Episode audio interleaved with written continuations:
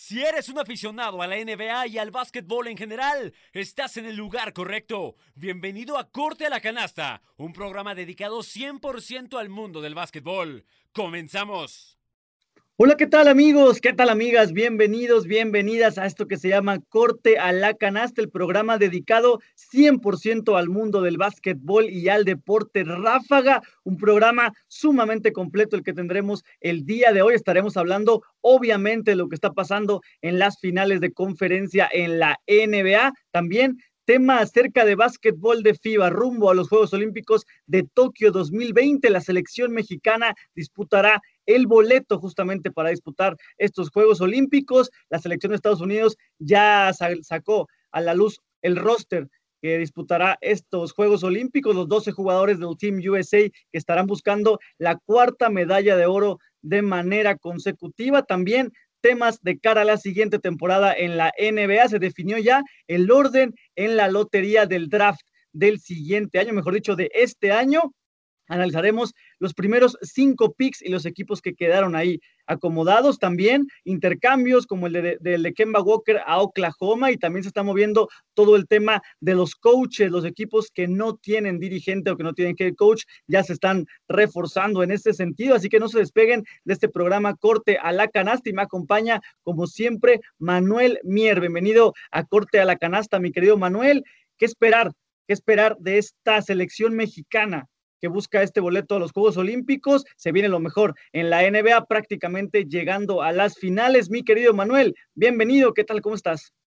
Diego, contento, bien y de buenas de estar aquí contigo otra vez, nada más tú y yo, para echarnos el debate. No, tranquilo, saquen la one Ajá, pónganse cómodos porque va a estar bueno. Y a ver, feliz pero nervioso, como tú dices, se viene lo mejor del básquet, pero al mismo tiempo, ¿cómo cómo es estresante el, o sea, que la verdad lo hace muy interesante, el, el torneo de calificación a los Olímpicos que pone la FIBA, ¿no? O, bueno, entre el comité y la FIBA.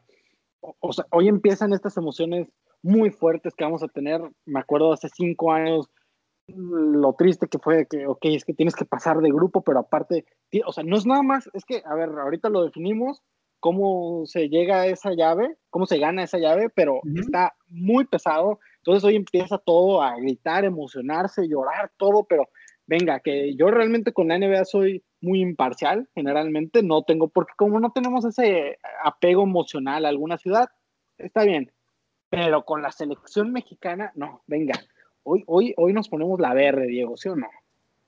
Así es, vamos con la selección mexicana. Pero nos la, la verde, blanco y rojo. Exactamente, exactamente. La selección mexicana de básquetbol que estará disputando su boleto a los Juegos Olímpicos. Arranca actividad el día de hoy. Justamente la selección mexicana se enfrentará a su similar de Alemania. Son seis equipos los que estarán disputando en Croacia un solo boleto a los Juegos Olímpicos. De estos seis, únicamente un equipo clasificará a Tokio 2020. Está dividido en dos grupos. En el primer grupo está justamente la selección mexicana, también está Rusia y también la selección alemana. Y en el grupo B está conformado por Brasil, Túnez y la selección anfitriona, la selección de Croacia.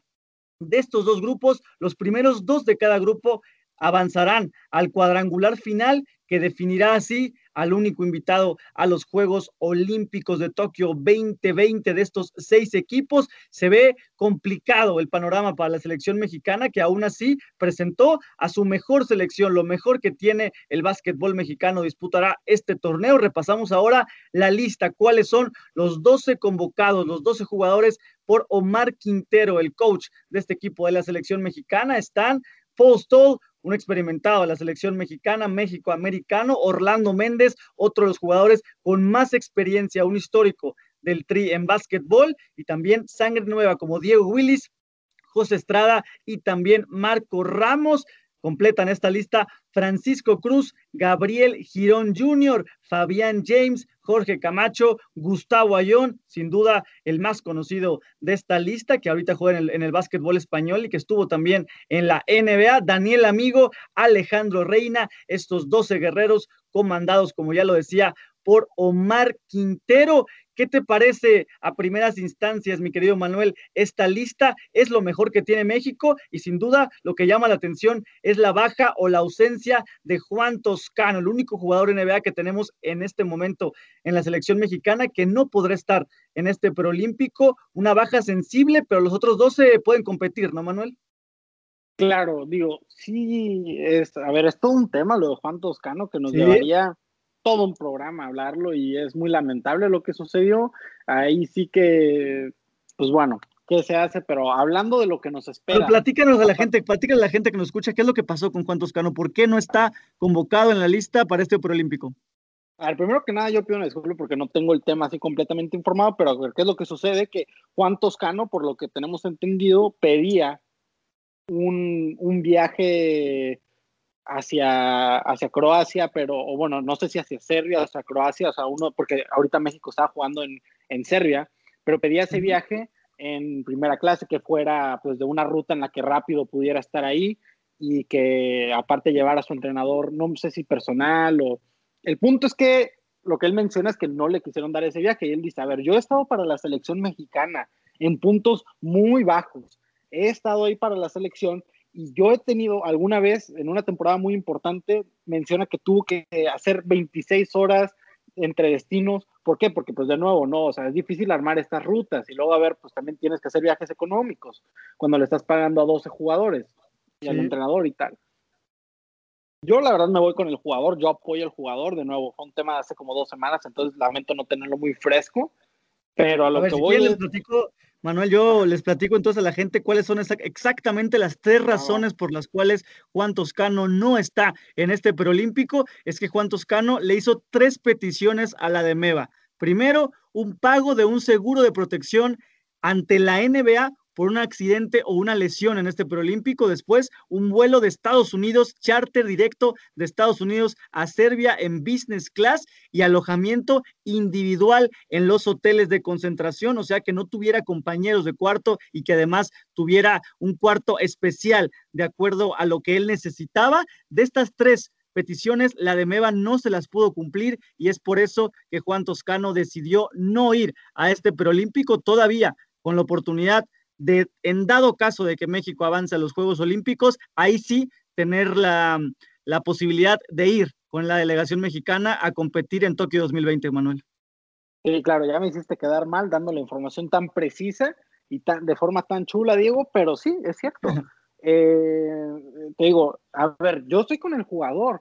Es un jugador de NBA que quiere aportar. A ver, ¿Por qué México tampoco estuvo en los otros Olímpicos? Tampoco estuvo Gustavo Johnson. Este preolímpico es lo que tenemos que entender del básquet de selecciones es que no es lo mismo al fútbol de selecciones, donde realmente hay una, está más balanceado, donde los jugadores, pues sí se les llega a dar un poquito más de tiempo y de todas maneras hay quejas. Aquí realmente los jugadores NBA no les queda para nada cómodo.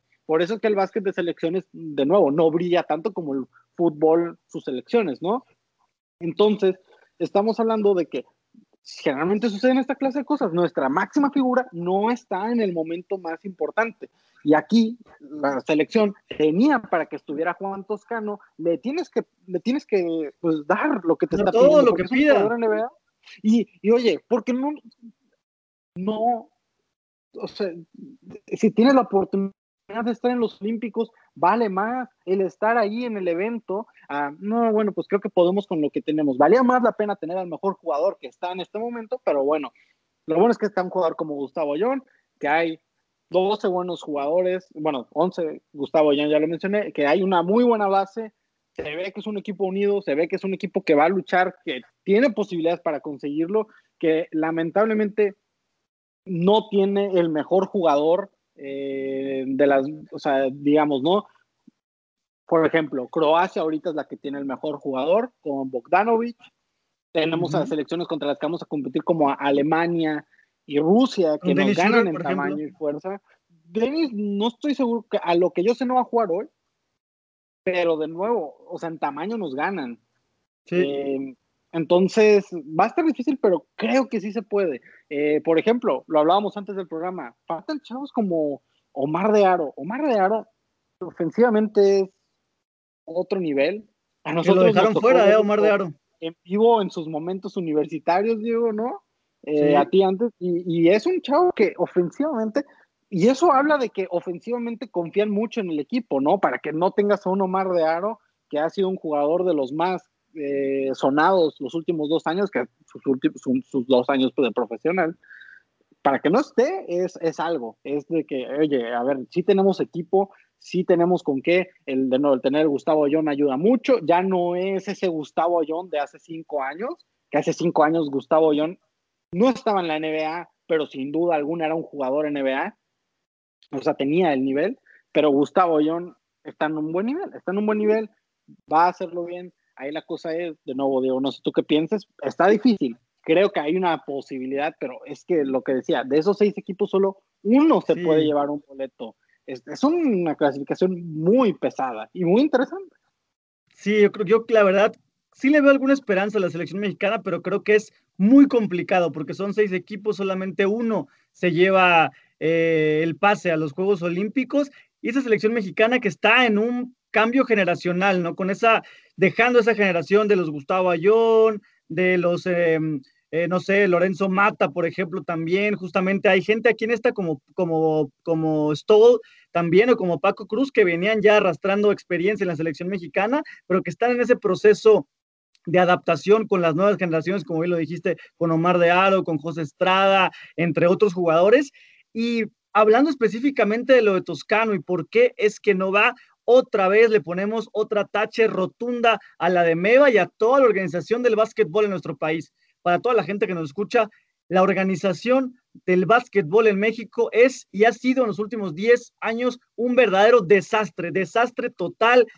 Se han perdido oportunidades de ir a competencias por la falta de desorganización. De hecho, hasta la propia FIBA nos desvinculó hacia a ellos durante varios momentos, hace como un año y medio más o menos, justamente por la falta de confianza que tiene la FIBA en las autoridades mexicanas del básquetbol. Ahora la de Meva tomó ese control y otra vez, si tu jugador más importante, el jugador único que tienes en la NBA, te está pidiendo tres cosas que no son tan complicadas, dáselas, dáselas y ya invierte en eso, no pierdes nada. Y creo que otra vez la de Meva se equivoca de fea forma al no arropar al mejor jugador que tenemos hoy por hoy en el básquetbol mexicano, que es Juan Toscano. Así que yo, con todo este problema dentro de, la, de las entrañas del básquetbol mexicano, creo que no vamos a avanzar los Juegos Olímpicos creo quizás se puede hacer un buen papel, se puede avanzar hacia el cuadrangular final, pero ya ganarle en partido directo tanto a selecciones importantes como Croacia, como Alemania o como el mismo Brasil es muy complicado. Entonces yo sí creo que la selección mexicana se va a quedar de nueva cuenta ya, como nos tiene acostumbrados, otra vez sin Juegos Olímpicos.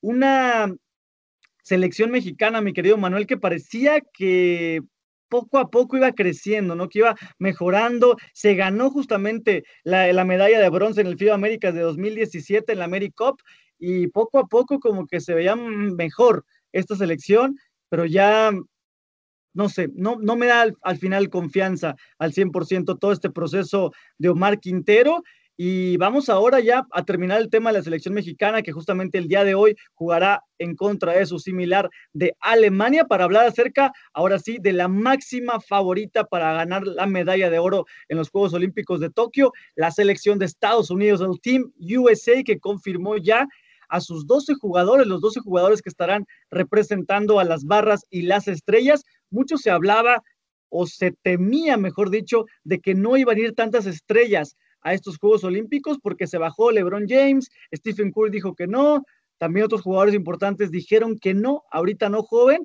y entonces se tenía esa incertidumbre de quién iba a ir en este Team USA a los Juegos Olímpicos y al final nos mostraron otra vez los, los estadounidenses, Manuel, que tienen un verdadero trabuco porque ya se confirmó que va Kevin Durant, Damian Lillard, Bradley Bill, esta pareja que juegan juntos en la NBA en los Portland Trail Blazers, Jason Tatum del equipo de los Celtics, Devin Booker que en estos momentos la está rompiendo en los playoffs de la NBA, Zach Lavin que tuvo una temporada extraordinaria con el equipo de Chicago, una de las promesas que va creciendo en la NBA. Kevin Love, un experimentado que tiene muchos, muchas tablas con este equipo del Team USA. Bama de Bayo, que tuvo el año pasado una temporada magnífica con el equipo del Heat de Miami. Esta temporada bajó un poco, pero sigue siendo un jugador top de la NBA, Draymond Green del equipo de Golden State Warriors, otro jugador con mucha experiencia, Ru Holiday justamente del equipo de los Bucks que nos, está demostrando en estos playoffs de la NBA que sigue siendo uno de los guardias con mejor de defensa de todo el planeta, Chris Middleton también del equipo de los Milwaukee Bucks. Y Jeremy Grant completan estos 12 jugadores que representarán a la selección de Estados Unidos en Tokio 2020. Y ahora sí, Manuel, después de que se bajó LeBron James, entre otras figuras de la NBA, viendo ya estos 12 jugadores, tiene un equipazo el equipo de Estados Unidos y se mantiene como el máximo favorito para repetir y conseguir la medalla de oro, ¿no? Sí, claro. Eh, es que, a ver, en, en la NBA necesitas tener para ganar un equipo, generalmente, digo, esta temporada va a cambiar, ¿no? Pero necesitas un Kevin Durant, un LeBron James, un Stephen Curry, esos jugadores que son top 5, ¿no? Que hay pocos en el mundo. Pues Estados Unidos ya tiene un Kevin Durant y, y un equipazo. Entonces, si, si con eso podría ganar la NBA, entonces yo creo que sí va para que gane la medalla de oro. Eso sí, hay una diferencia entre FIBA y NBA en reglamento, hay muchas cosas diferentes, ¿no? Ya lo sabemos que no existe el paso cero, lo cual se nota que a veces sí le incomoda a los jugadores, que no hay regla de tres segundos. ¿Sabes qué cambia también? Que en FIBA sí les marcan las violas a los de la NBA. Por eso, ah, exacto, exacto. O sea, ya lo hemos visto, que sí terminan, pues lo que decía, se terminan viendo incómodos, ¿no? No sé si te acuerdas pues, todos los ejemplos, o sea, cualquier mundial y, y eh, Juegos Olímpicos, se nota como los jugadores en serio sí tienen que estar un poquito más concentrados en su juego porque se les va mucho. Eh, la regla de tres segundos, como mencionaba, es una línea de tres más pequeña. y además que se juega 10 minutos, no 12, ¿no? Exacto, exacto. Entonces, y hay selecciones que se entienden muy bien en este tema. Recordemos, este es un equipo que se arma así de al golpe, así de, ah, bueno, pues bueno, estos son como los 12 mejores que pudimos juntar. Y son grandes jugadores pero hay selecciones como la de España, la de Francia, la de Serbia, que se trabajan desde años antes y que todos los años están trabajando, que realmente se conocen bien, o sea, que por algo están ahí y por algo le pueden dar competencia. Pero es un equipazo este de Estados Unidos. Qué gusto ver esto. Duele no ver a LeBron James, no ver a Stephen Curry, no ver a James Harden, que él se tuvo que bajar por, por pues, la lesión que lo dejó también fuera de los playoffs, ¿no? Bueno, que estaba, pero se notaba que no estaba al 100 mejor dijo, bueno, me voy a recuperar. Pero eh, realmente es un equipazo, digo, no sé qué te parece, pero se ve que va a estar muy divertido.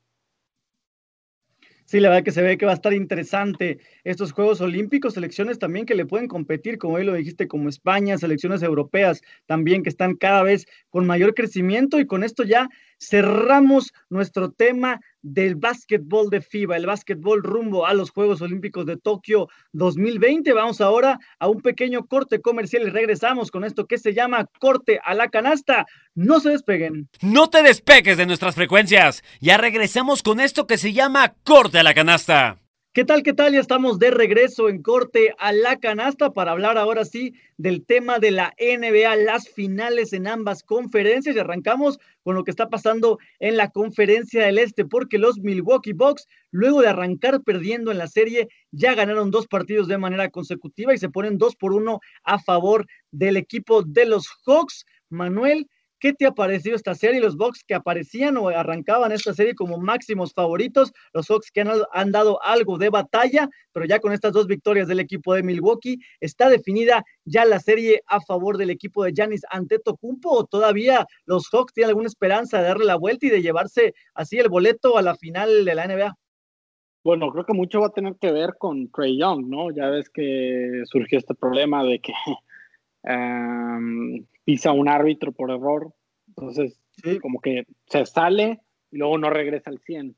Entonces, pues mm, vamos a ver, pero yo creo que eso puede terminar afectando. O sea, creo que de todas maneras los Milwaukee Bucks podrían llevarse la serie, pero, pero el hecho de que no esté Trey Young sí afecta mucho, muchísimo esta serie, es algo obvio, ¿no?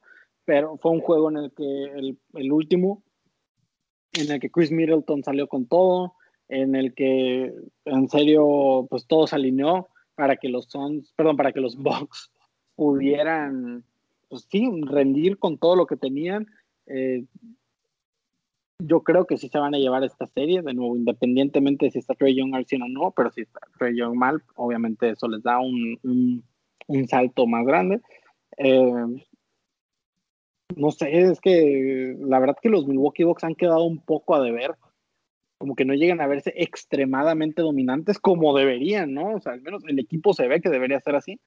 Entonces, pues bueno, vamos a ver hoy si logran ya poner el 3-1, que probablemente ya sería como la, la daga para cerrar todo. Pero, pues no sé, ¿a ti qué te parece? Digo, yo, yo creo que los Milwaukee Bucks están para llevarse esta serie, aunque sea una serie muy buena.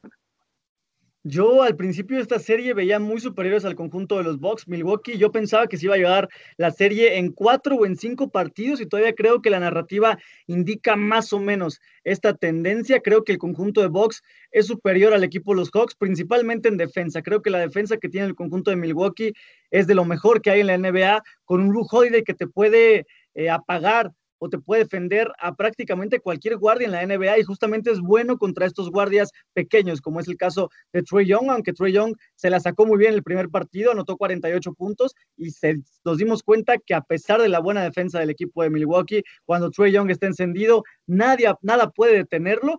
Creo que la cuestión defensiva está muy a favor del equipo de los Bucks. También la, la experiencia, el conjunto de Atlanta es un equipo que tiene mucho talento que tiene muchas piezas importantes, pero que no tiene experiencia en playoffs y creo que en esta serie se está empezando a notar un poquito. Están más maduros los jugadores del equipo de los Bucks. Creo que ya está prácticamente definida la serie. Me parece que el equipo de Milwaukee se va a llevar el cuarto partido en casa de los Hawks. Van a regresar otra vez a, a Milwaukee, que en el quinto partido se van a llevar la serie 4 por 1.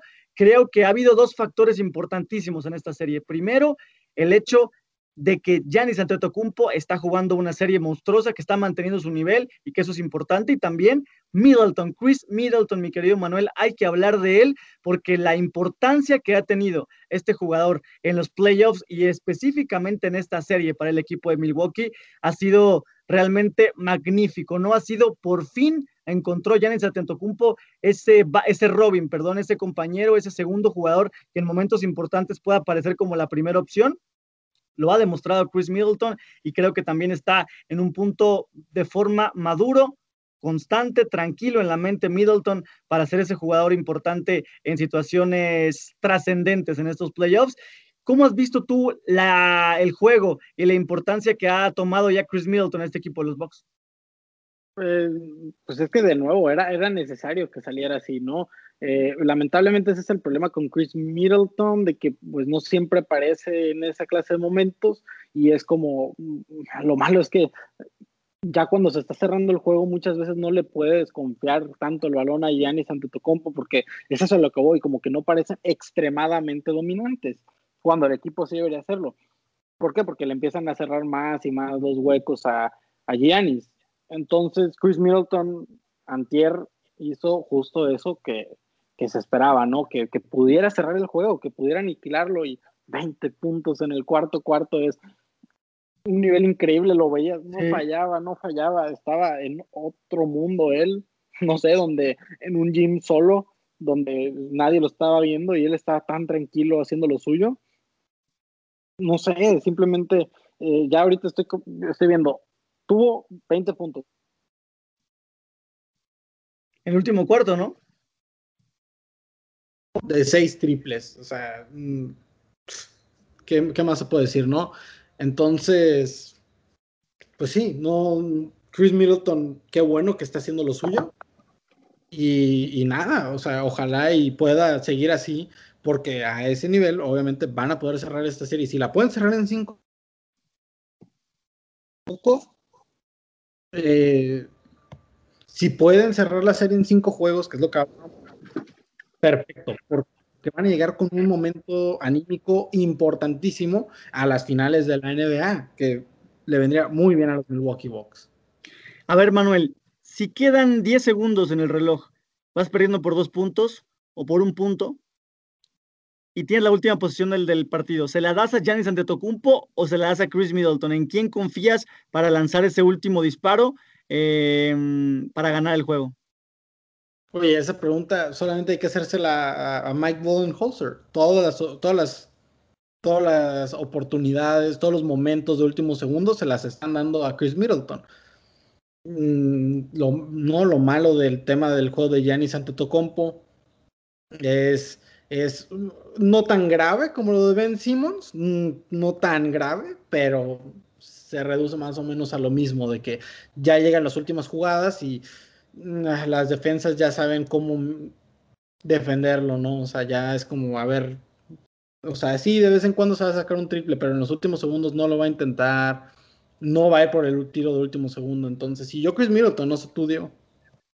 Yo también, la verdad que sí. Creo que es más fácil enseñar una jugada para que Middleton te, te mm, haga un jump shot o un tiro de triple, por ejemplo, a que Giannis Antetokounmpo se la vas a dar y sabes que va a encarar totalmente hacia el aro, no importa quién esté, va a intentar penetrar hacia la canasta y que eso te puede generar un foul ofensivo o te puede generar un tiro incómodo para Giannis Antetokounmpo, así que yo también se la daría a Chris Middleton y hablando ahora, Manuel, del equipo de Atlanta, del equipo de los Hawks. ¿Qué es lo que tiene que hacer el conjunto de Atlanta para darle la vuelta a esta serie? ¿Qué estrategia podría utilizar el equipo comandado por Trey Young para buscar tener alguna esperanza de ganar el cuarto partido y de así con la serie empatada 2 a 2 tener cierta esperanza de ganar esta serie y de avanzar a las finales que para los Hawks, si de por sí estar en esta final de conferencia es una sorpresa, avanzar a las finales de la NBA sería realmente un, un, hecho más que sorpresivo para el conjunto de Atlanta. Así que, Manuel, ¿qué es lo que tiene que hacer el equipo de los Hawks? Bueno, a ver, una es este Craig Young tiene que estar al 100, ¿no? Eso, eso es de nuevo es obvio. Si está al 100, todo bien, pero hay otra clase, hay, otra, hay otras cosas también importantísimas que, a ver, es lo que hablábamos. ¿Por qué los a los Hawks les está yendo bien y los Mavericks quedaron fuera en primera ronda, ¿no? ¿Qué pasó ahí, Luka Doncic? Bueno, pues que los Hawks le pusieron un buen equipo a, a Trey Young. ¿Qué estamos viendo? Pues al menos del juego pasado, Bogdan Bogdanovic, que es un jugador que se supone que lo que te tiene que otorgar es efectividad y tiros de larga distancia, 3 de 16, 2 de 10 en triples. Ahí, o sea, a ver, con que Bogdan Bogdanovic tenga un juego bien, un poquito más arriba que esto, o bueno, que, que lo tenga un juego que normalmente te va a dar, vas a estar en el juego. John Collins, por ejemplo, 13 puntos. John Collins, necesitamos que otra vez estés ahí en el juego, más, más de tu parte. Kevin Werder ya vimos, primera, defensivamente aporta muchísimo, pero que ofensivamente puede regalarnos algo como, creo que fue en el juego 7 contra los, contra los Sixers, donde salió increíble. Y luego, por ejemplo, yo sé que Clint Capella es un muy buen centro, tal vez estoy sobre reaccionando lo que vi en el juego pasado, pero este novato que se ha quedado un poquito atrás, se me hace que ha aportado muy bien en sus minutos, Onyeka Kongu. Yo decía, a mí me gustaba mucho de cara al draft, Ahorita como que se quedó de lado en la temporada, jugó 50 juegos, pocos minutos, pero oye, a ver, al menos lo que vi es, defensivamente es muy talentoso, manos muy rápidas, aprovecha muy bien su altura. En nueve minutos, por ejemplo, cuatro puntos, dos rebotes, un robo, un tapón. De nuevo, me gustaría que le dieran algo más de minutos. Eh, y, que todo el equipo esté enchufado. O sea, no nada más de que, ah, si Trey Young, no, no, no, o sea, que Trey Young está al 100, pero todo el equipo tiene que estar enchufado porque, o sea, Trey Young es todavía más amenaza como cualquier jugador que sabe repartir bien el juego, son todavía más amenazas cuando todo el equipo está enchufado, todo el equipo está metido, que es lo que, o sea, la razón por la que están en finales de conferencia, ¿no? O sea, Trey Young no, no jugó solo es que todos les, todos les está saliendo bien y así tiene que seguir, todo el equipo al 100. Sí, creo que es muy importante que la gente secundaria, los elementos secundarios apoyen a Trey Young en esta serie. Creo que lo que puede hacer Clint Capella también en la defensa contra Giannis Atentocumpo podría ser la clave, lo que puede hacer justamente el centro en la pintura. Y por otro lado, Bogdan Bogdanovic también, Hodder, como bien lo dijiste, y Collins, ¿no? Collins también es otro jugador que tiene que aparecer en esta serie. Y creo que la estrategia para que Atalanta le pueda ganar o tenga alguna posibilidad de ganarle al conjunto de los Bucks es sencillamente hacer un shootout hacer la estrategia de juego para lanzar muchísimos triples, aunque no tengas tan buen porcentaje de campo, pero hacer un verdadero tiroteo. Tiroteo, tiroteo, intentar meter lo máximo de puntos en contra de los Bucks. Creo que quizá podría ser ahí la solución.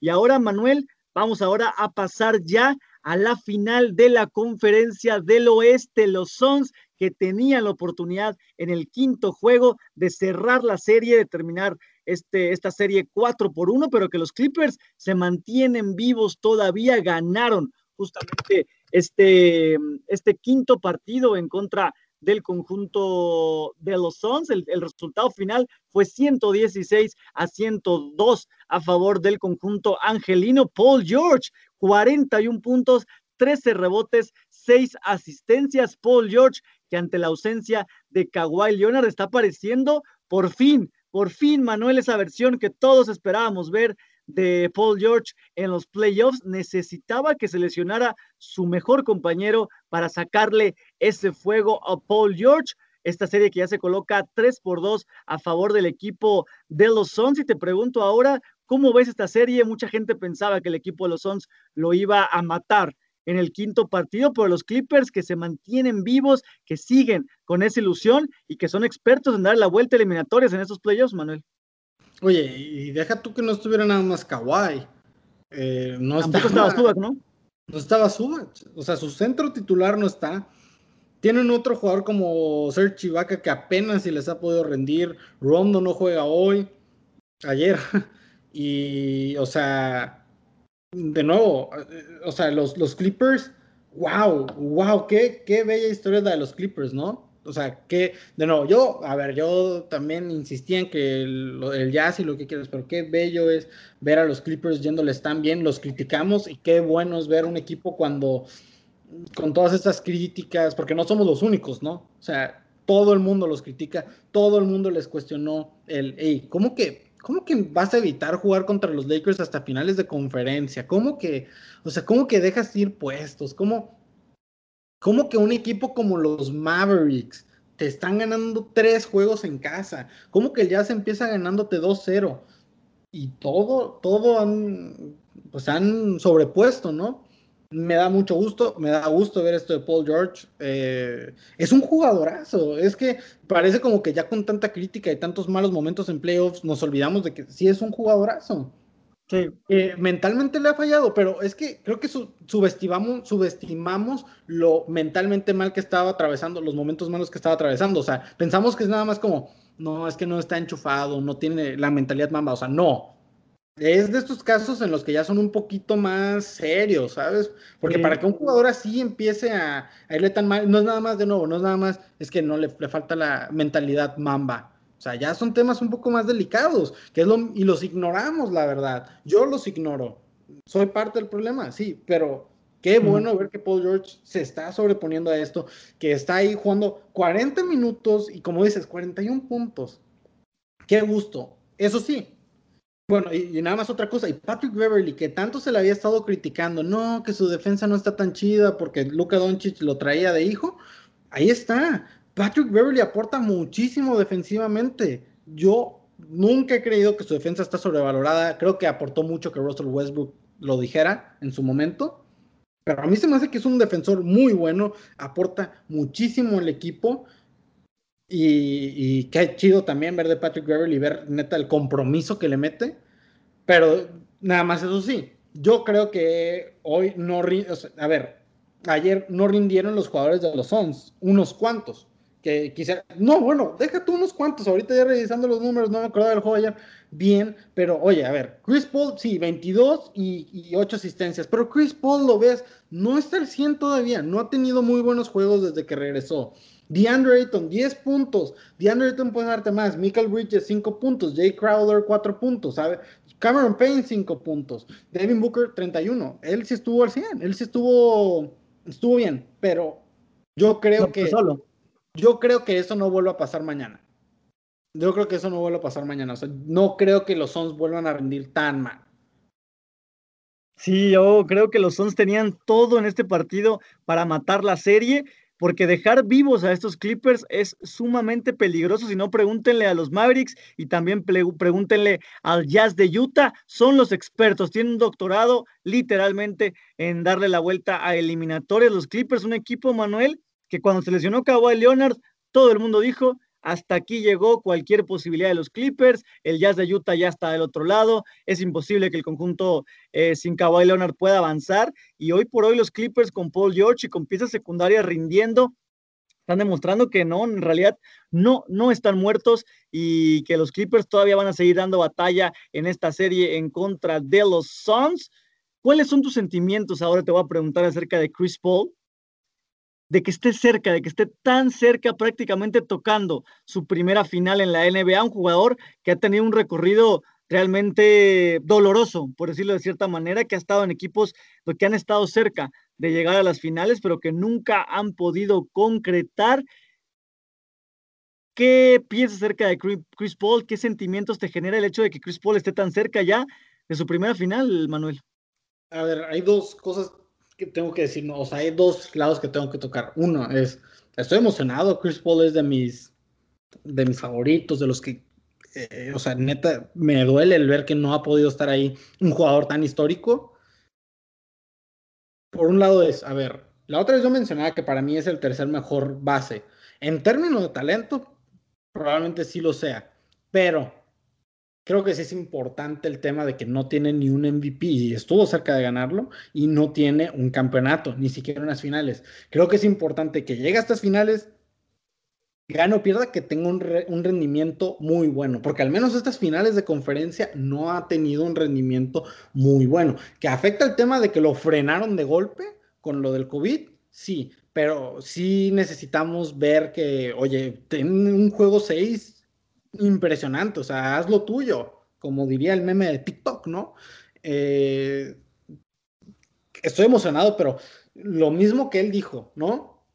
no me hablen de 3-1, ahorita en este caso 3-2, no me hablen de eso, porque ya ha estado ahí y se le ha ido de las manos. Entonces, vamos a esperar, vamos a esperar a que, a que se concrete, porque creo que se va a concretar y ojalá y se pueda concretar el anillo, pero, ok, es, es mucho nervio y es como, ok, ok, temple, temple, porque sí se puede. Entonces ahí es donde uno tiene que calmarse más, ¿no? Eh, no sé a ti qué te parece, Diego. Pues yo muy feliz por él, creo que ha sido un jugador que he seguido desde que arrancó su carrera y que por el nivel que ha mostrado, quizá el básquetbol y la NBA han sido injustos con él en cuestión de que no ha ganado nada, ningún premio realmente sobresaliente individual, ni tampoco en cuestión colectiva, si acaso las medallas de oro en, en los Juegos Olímpicos de Londres 2012 podría ser quizá lo, lo, más que llegó en cuestión de premios colectivos Chris Paul, así que me da felicidad, pero sí hay que concretarlo porque estos Clippers, como bien lo mencionaba, no los puedes dar por muertos. Y ya para cerrar este tema acerca de las finales de la conferencia, me gustaría tocar el tema acerca de dos jugadores que han sido muy importantes para sus equipos en estos playoffs. Primero, de Andre Ayton y Trey Young, ambos seleccionados en el mismo draft, en el mismo draft de Andre Ayton con el primer pick y Trey Young con el, con el quinto pick. Y así que estos jugadores que están triunfando, pero que hay otro jugador que quizá esté por arriba de ellos en nivel individual, pero que no ha podido conseguir este éxito colectivo, que es Luka Doncic. Luka Doncic, que estuvo seleccionado justamente en medio de ellos dos, con el pick número tres, ese intercambio que siempre va a estar marcado entre los Atlanta Hawks y los Dallas Mavericks por Trey Young y Luca Doncic. Se criticó muchísimo al equipo de Atlanta, pero hoy por hoy están peleando la final de la conferencia del Este. Y te pregunto ahora, Manuel, si estas dos franquicias, los Suns, seleccionando a DeAndre Ayton como el primer pick y los Hawks seleccionando a Trey Young como el quinto pick, cambiando a Luca Doncic, hicieron lo correcto estas dos franquicias al no agarrar a Luka Doncic por los resultados que estamos viendo en los playoffs o a pesar de que estén teniendo éxito como equipo, debieron haber agarrado a Luka Doncic sí o sí. Eh, ok, mira, voy primero al grano y luego ya me echo el, el choro mareador. ¿Tuvieron que haberlo agarrado? Sí, o sea, siempre va a ser un error el no haber, es como si dijéramos, ¿no? A ver, los Rockets tuvieron que haber agarrado a Michael Jordan en el 84, sí, sí, era el mejor jugador de ese draft, claro.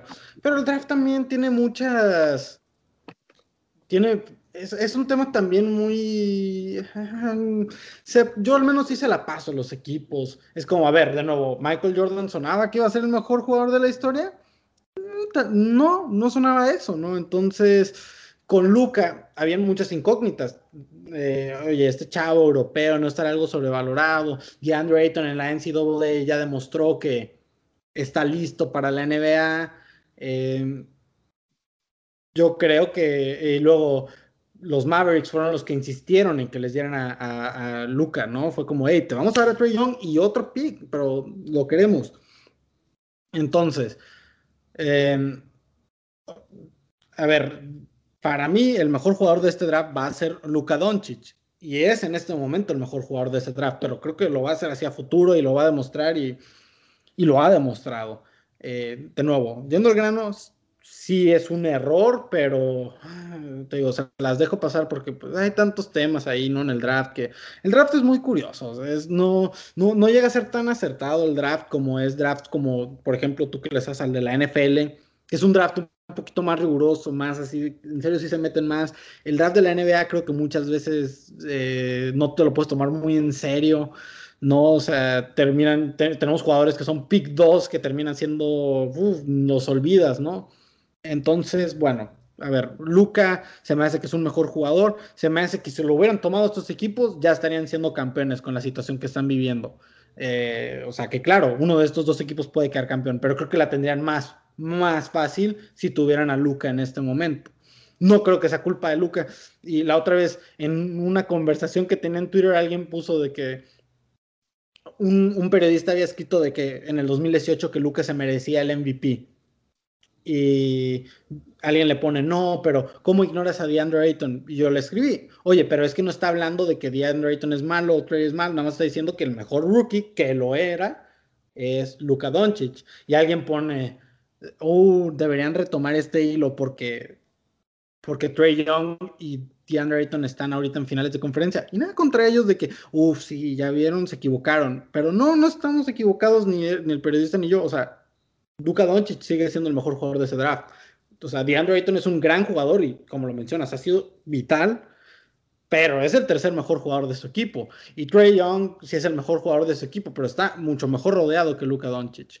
Qué bueno que están en las situaciones que están porque eh, son grandes jugadores, pero yo siempre voy a seguir con que Luka es el mejor jugador de ese draft. Fue un error, sí, pero de nuevo, hay tantas cosas en un draft que, bueno, pero sí, no sé ti qué te parece, Diego.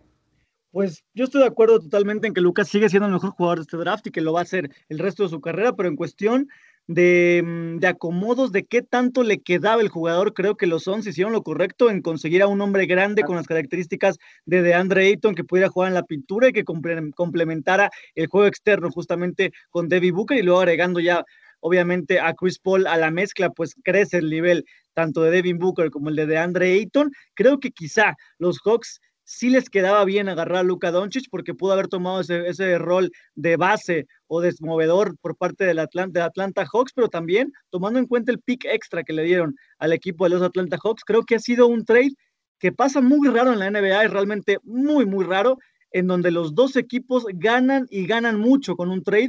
Así le pasó al conjunto de los Dallas Mavericks y al conjunto de los Atlanta Hawks. Y también algo que te habla, Manuel, de la importancia de a qué equipo llegas en la NBA. Como bien dicen en el draft, no importa en qué pick o en qué número te draften, sino a qué situación llegas. Y creo que es muy radical cuando comparas la situación en la que está Trey Young con un equipo armado alrededor de él, o como de Andre Ayton con estrellas también alrededor de él, con lo que pasa con Maverick, con Luka Doncic, en donde todo lo tiene que hacer justamente el esloveno y no hay piezas alrededor que puedan complementarlo. Así que este es mi análisis acerca de estos picks en el draft de 2018 y ahora con esto cerramos ya el segundo bloque aquí en Corte a la Canasta. Vamos ahora a un pequeño corte comercial y regresamos para hablar acerca del draft, del draft de este año 2021. Ya están listos los órdenes para seleccionar en este draft de 2021. Estaremos repasando ese tema, también movimientos de coaches en la NBA. Así que no se despeguen y continúen a través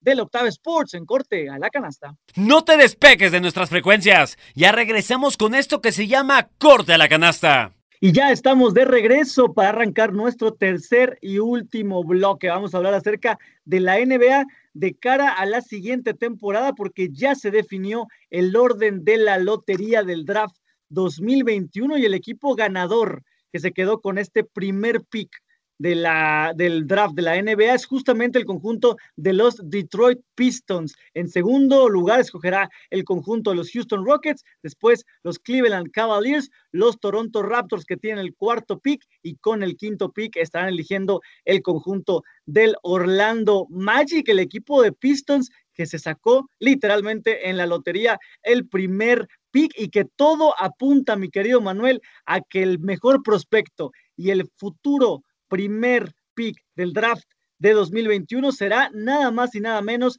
que el point guard o escolta también de la, de la Universidad de Oklahoma State, Kate Cunningham, este jugador que desde que estaba en high school fue siempre el primero de su clase, el primer ranqueado de su clase, avanzó después a, la etapa de college y se mantuvo temporada magnífica, magnífica con Oklahoma State, un jugador que es literalmente un guardia moderno, mide 6'8, más de 2 metros, tiene muy buen físico y además te tira bien de tres puntos, te tira bien de media distancia, genera ofensiva para sus compañeros, tiene una visión de duela realmente impresionante y que además es un jugador muy inteligente, muy maduro para su edad, un jugador que parece que tiene el paquete completo para ser una estrella absolutamente en la NBA.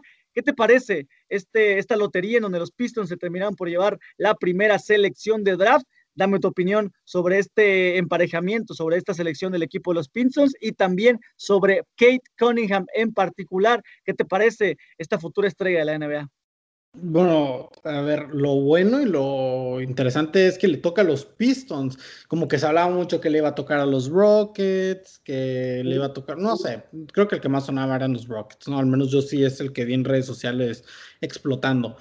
Y, no, le toca a los Pistons y qué bueno, porque es un equipo que realmente lleva años en un limbo horrible entre ser malos, pero aparte a veces clasificando a playoffs como octavo, pero pues nadie sabe que son de playoffs porque de nuevo están en octavos y a quién le importa el octavo lugar, realmente la mayoría de las veces es el equipo como que está en este limbo de no pueden ser muy malos, pero no van a ser muy buenos. O sea, no pueden darse el lujo de ser muy malos porque por ejemplo, ¿no? Un equipo que se dio ese lujo, los 76ers, que tuvo años de ser muy malos, ¿Cuál es la diferencia? Que es una franquicia que ya es muy rentable, no tienen problema en irse tan abajo. Ahora los Pistons sí les tocó caer muy abajo y después del año pasado haber tenido un pick 7 que era como, ah, Kevin Hayes, un jugador que se ve que tiene buen potencial, ahora que les toque un jugador como Kate Cunningham.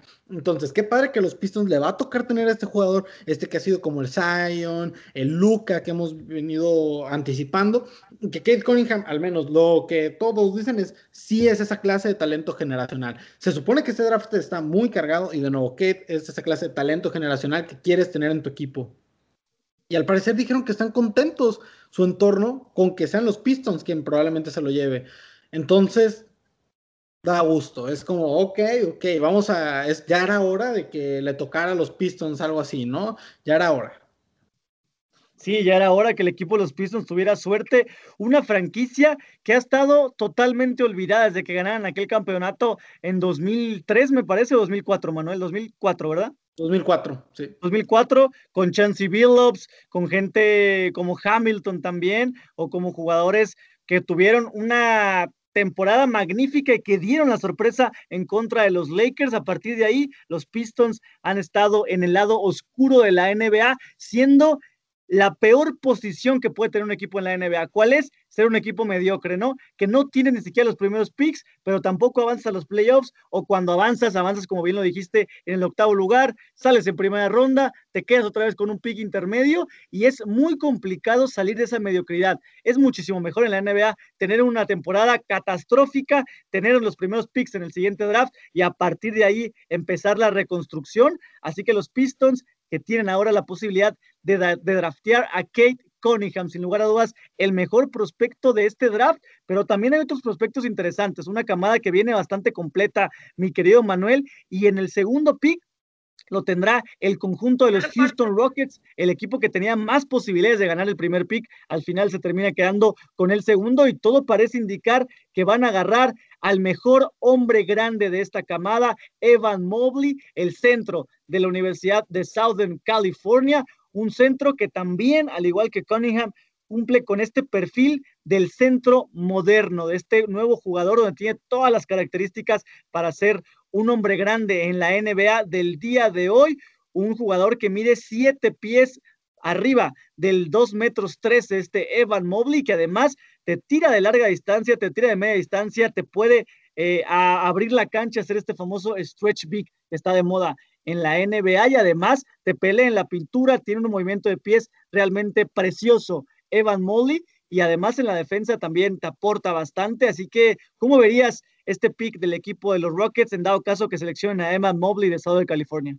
Bueno, a ver, yo en este caso te digo, no creo que lo más razonable, a veces sí es lo más razonable ir con el mejor jugador, pero tal vez en este caso sí es como, hey, ya tenemos a Christian Wood, un jugador que está demostrando que puede hacerte 20 y 10, no, y en la situación que estamos, como eso es muy bueno, probablemente ir por Jalen Green estaría bien, un jugador que estuvo en, el equipo de G League, el Ignite, no, no, no sé cómo pronunciarlo, ¿no? Pero Jalen Green demostró, pues dio, dio buenas impresiones en este torneo de la, de la, pues sí, de la G League, donde, o sea, en vez de ir a la universidad, decidió estar con este equipo, donde aparte, pues les iban a dar una, una buena, pues, una buena paga, ¿no? Antes de pasar a profesional, fue el jugador mejor rankeado de la preparatoria de Estados, de Estados Unidos a nivel nacional, que decidió estar con este equipo eh, eh, escolta que pues demuestra que puede tomar posesión del juego, ¿no? O sea, que puede estar en momentos importantes. Mm, creo que estaría bien intentar este como combo de guardias entre él y Kevin Porter Jr. siendo el, base. Okay. podría estar bien. Eh, tal vez esa opción sobre Evan Mobley. O sea, yo creo que es así. O sea, Kate Cunningham sí es un pick número uno ya seguro, según ¿no? lo que sabemos los dos, ¿no? Que todos los reportes están indicando eso. Pero entre Jalen Green y Evan Mobley, creo que sí se puede llegar a mover, ¿no? Eh, creo que sí está un poquito más, pues ahí de que mm, sí nos deberíamos ir o no. Eh, todo parece indicar de nuevo que el mejor jugador es Evan Mobley, es como lo que dicen los reportes. Pero bueno, y también de todas maneras, ¿eh? no, no, me no me acordaba, los Cleveland Cavaliers son los que tienen el tercer pick. O sea, ambos equipos ya tienen un buen centro realmente, que son Christian Wood y Jarrett Allen. Pero yo creo que mm, probablemente le convendría ir con Jalen Green a los, a los Rockets, les convendría más ir por ese lado. No sé a ti qué te parece, Diego. Pues va a estar muy cerrado. Creo que si, si bien es cierto Evan Mobley para mí es un jugador más completo que Jalen Green. Creo que Jalen Green es un jugador más común, por decirlo así, entre comillas, aunque también es un jugador con muchísimo talento. Te puede jugar las dos posiciones de guardia, tanto shooting guard como point guard Jalen Green. Y vamos a revisar ahora este mock draft, justamente que salió después de que se anunció el orden de este draft 2021, donde los Rockets agarran a Evan Mobley, después los Cleveland Cavaliers agarran a Jalen Green, justamente del League Eat Night de la G League, como bien lo mencionabas, los Toronto Raptors que agarrarían a Jalen Suggs, este guardia de Gonzaga que tuvo un, un March Madness magnífico, jugador de lo más destacado del March Madness y que a partir de ese, de ese desempeño tan bueno que tuvo en este torneo tan importante es que escaló posiciones en el draft. Y por último, el Orlando Magic, que agarraría a Jonathan Kuminga también del Ignite de la G League.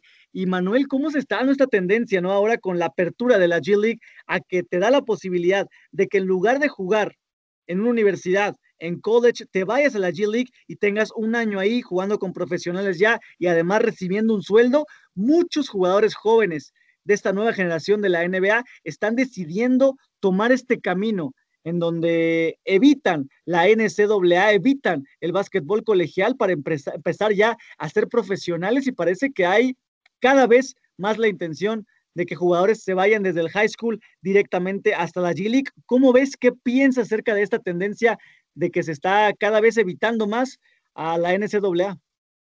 Pues es que los jugadores que están para el nivel de que, hey, ya estoy para jugar en la NBA, ya no quieren pasar por la universidad, no quieren, es la realidad, o sea, no. Pero, pero Manuel, ¿qué pasó con esa con esa, ese deseo de representar a una universidad, de ser parte del básquetbol colegial, un básquetbol con muchísima tradición, las universidades, el ambiente, las escuelas, los viajes, el March Madness.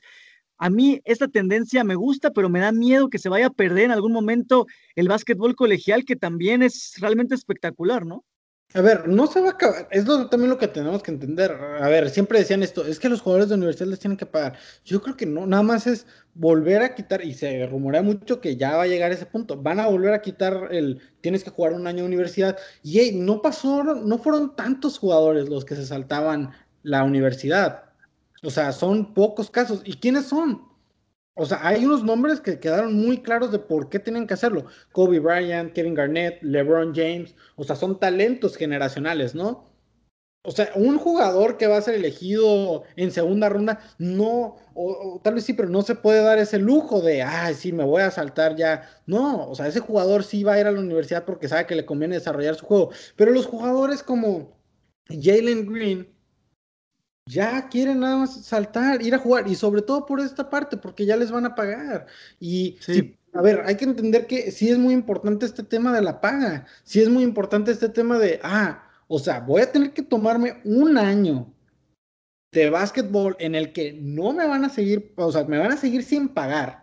Y me tengo que arriesgar. Oye, Diego, tú lo sabes. Lesiones. Muchísimo en la NFL, ¿no? De jugadores de que hey, todavía no vas a querer del contrato y por eso hemos visto esta tendencia de corredores que se ausentan un año, porque, o, ¿cómo se llama este defensor de los Seattle Seahawks, el que no le querían dar el pago y se fue a los Baltimore Ravens, pero que aparte salió lesionado en un juego?